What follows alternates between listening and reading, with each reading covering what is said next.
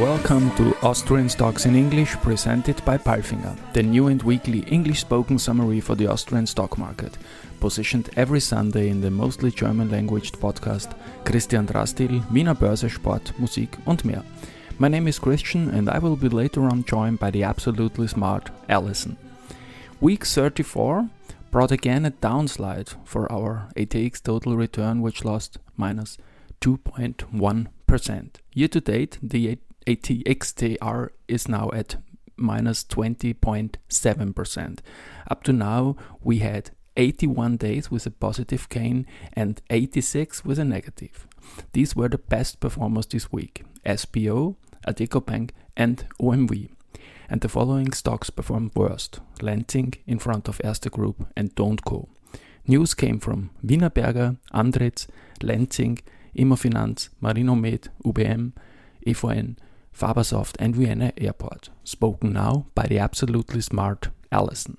Thank you, Christian, for calling me absolutely smart. And these were the news of week 34, Monday. Wienerberger, brick manufacturer Wienerberger is working on advanced system solutions to drive innovation and digitalization in the construction industry. At the end of 2018, Wienerberger signed a multi-stage partnership agreement with FBR, Fast Brick Robotics, a company listed on the Australian Stock Exchange. The objective being to develop an innovative method for robotic bricklaying and to design optimized brick solutions for the masonry robot Hadrian X. This construction robot has just completed the first residential building in Wellard, Australia, with Porotherm bricks produced by Wienerberger. The robot excels in terms of precision, laying bricks with absolute perfection. Wind and vibrations are measured and balanced in real time. This technology will revolutionize residential construction by making it faster, less expensive and more efficient, and guarantee a higher standard of quality. Additionally, the individual bricks are cut in a way that helps to save resources and reduces the volume of waste generated.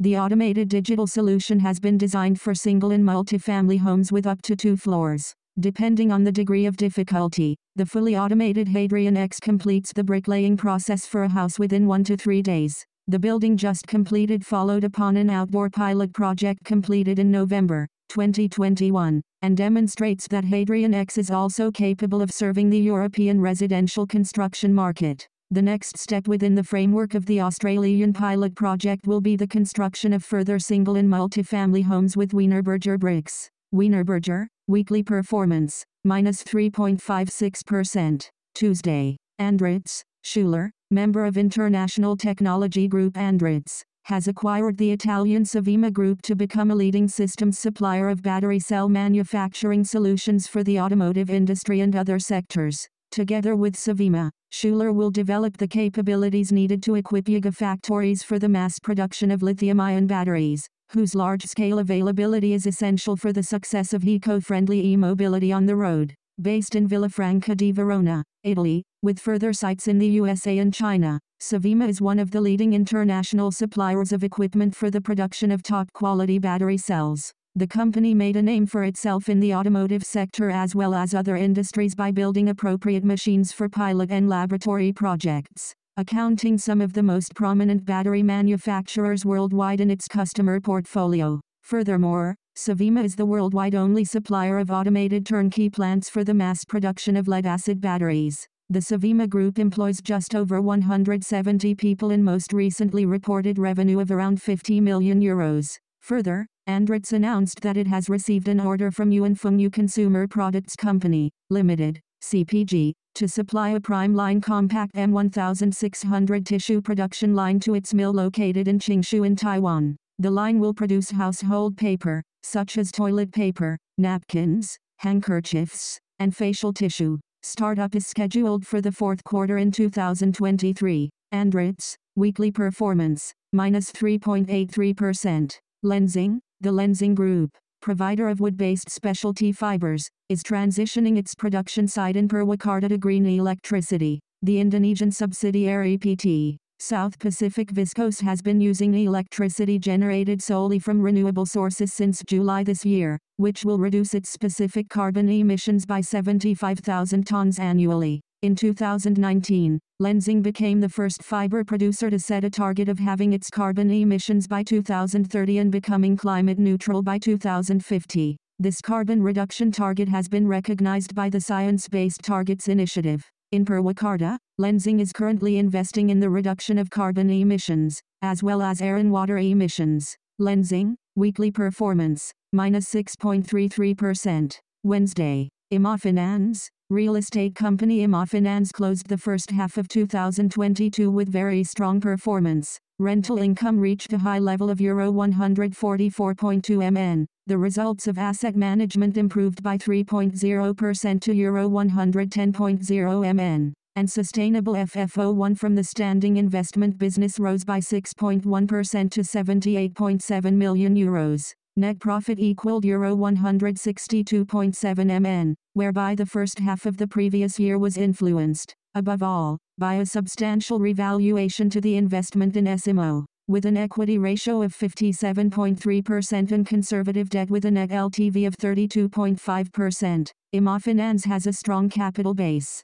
Immofinanz intends to continue its growth course, as indicated in the strategy update which was approved after the majority takeover by the CPI Property Group in June of this year. The focus will remain on retail properties and MyHive office solutions. Active portfolio management will also include the sale of properties with a combined value of roughly Euro 1 BN. Immofinanz plans to reinvest the proceeds in real estate to strengthen its brands or use the funds to repay debt. FFO1 before tax is expected to reach the good prior year level of roughly Euro 120 million for the full 12 months of 2022. Immofinanz, weekly performance, 1.12%. CAIMMO, CAIMMO, the real estate group specializing in high quality office space, has reported strong second quarter results, continuing the positive business development of the previous quarters. In a challenging market environment, CAIMMO increased its recurring earnings, FFOI, in the first half year by 7.9% compared to the previous year,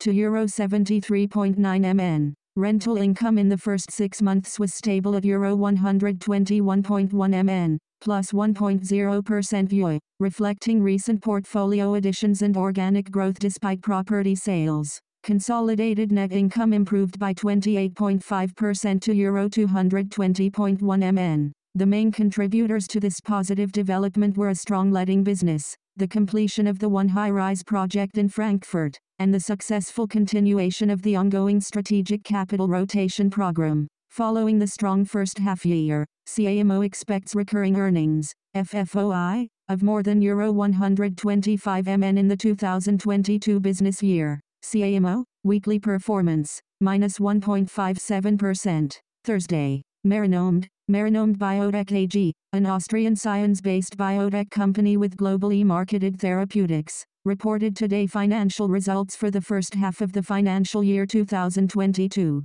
With a continued high demand for Carragelose, Marinomed reports its strongest second quarter to date. Revenues for the first half 2022 increased to Euro 4.9 MN compared to the previous year, H1 2021, Euro 3.2 meters, plus 52%, with sustained high sales of the virus blocker Carragelose. R&D expenses have decreased to Euro 3.3 MN compared to the previous year, H1 2021, Euro 4.3 MN, minus 22%. This trend was already visible in Q1 2022 and is mostly due to the reduced clinical development activities compared to the last year. With the new augmented strategy 2025, R&D is now focusing on laboratory studies, which are less cost intensive. As Marinomed advances the development of its RX product candidates into formal preclinical and later clinical development, and together with a planned expansion of its pipeline, R&D expenses are expected to increase again in the coming years.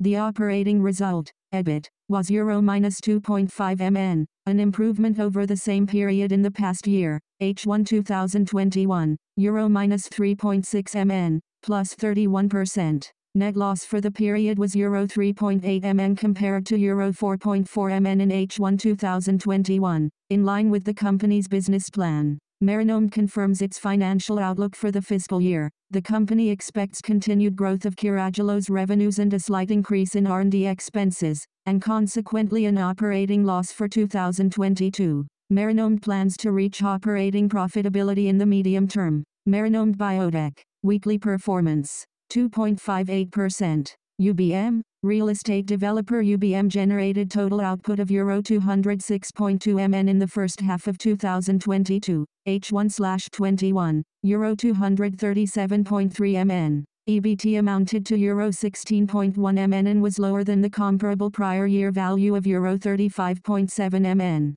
Net profit of Euro 15.8 MN represented a decline compared with the record half year in 2021, H1/21, Euro 27.5 MN. Earnings per share rose from Euro 0.32 in the first quarter of 2022 to Euro 1.49 for the reporting period. According to the company, signs indicate that the perfect storm will hit the real estate market in the course of this year. UBM sees itself well positioned for this difficult phase due to its focus on residential and office properties combined with the Green Smart and More strategy. The demand for housing and new offices will remain high, especially in major cities like Vienna, Munich, Frankfurt or Prague, where most of the projects are located. A further driver for UBM is the growing demand for energy efficient, ESG compliant buildings to meet European climate goals. Based on the development of earnings in the first half of 2022 and on the current market situation, UBM is issuing an operating guidance of Euro 38 MN to Euro 42 MN for EBT in the 2022 financial year.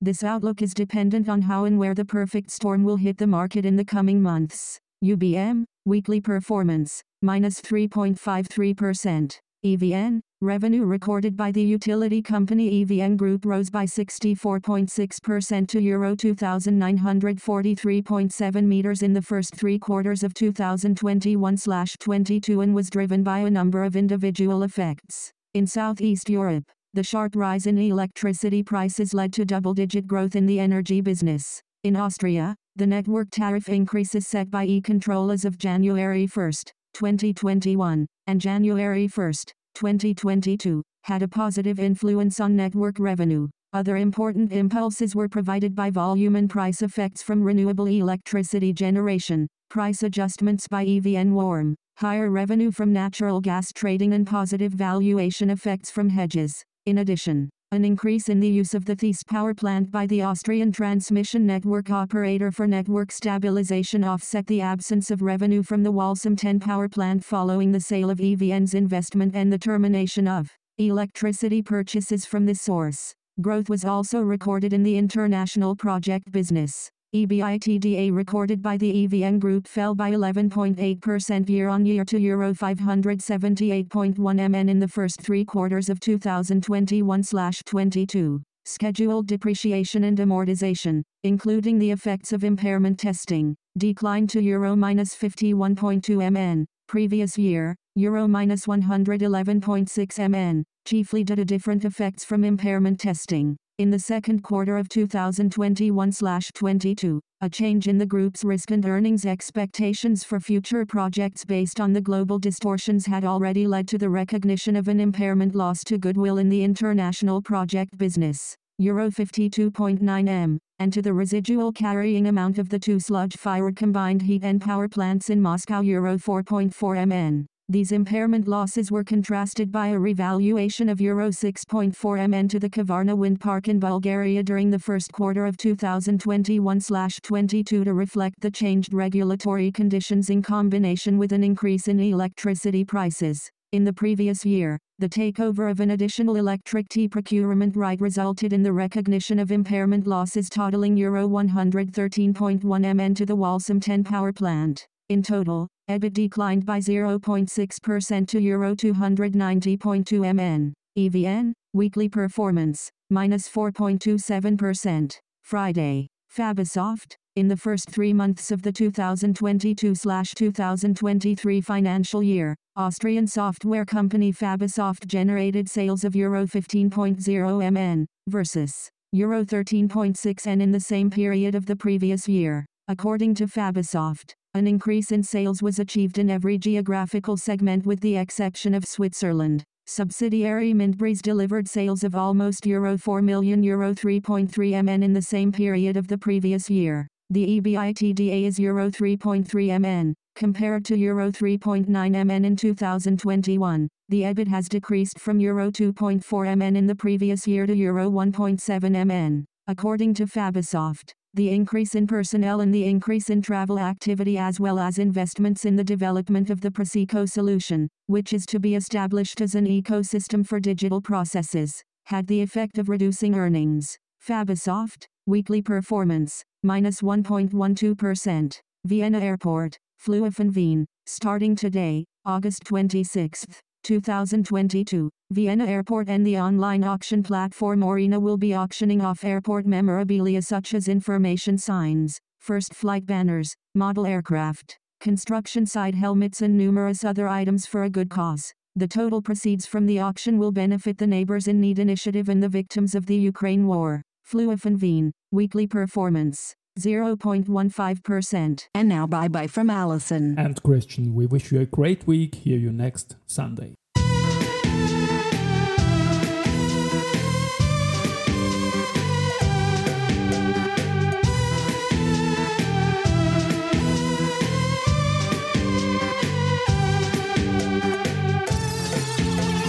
Austrian stars English. Austrian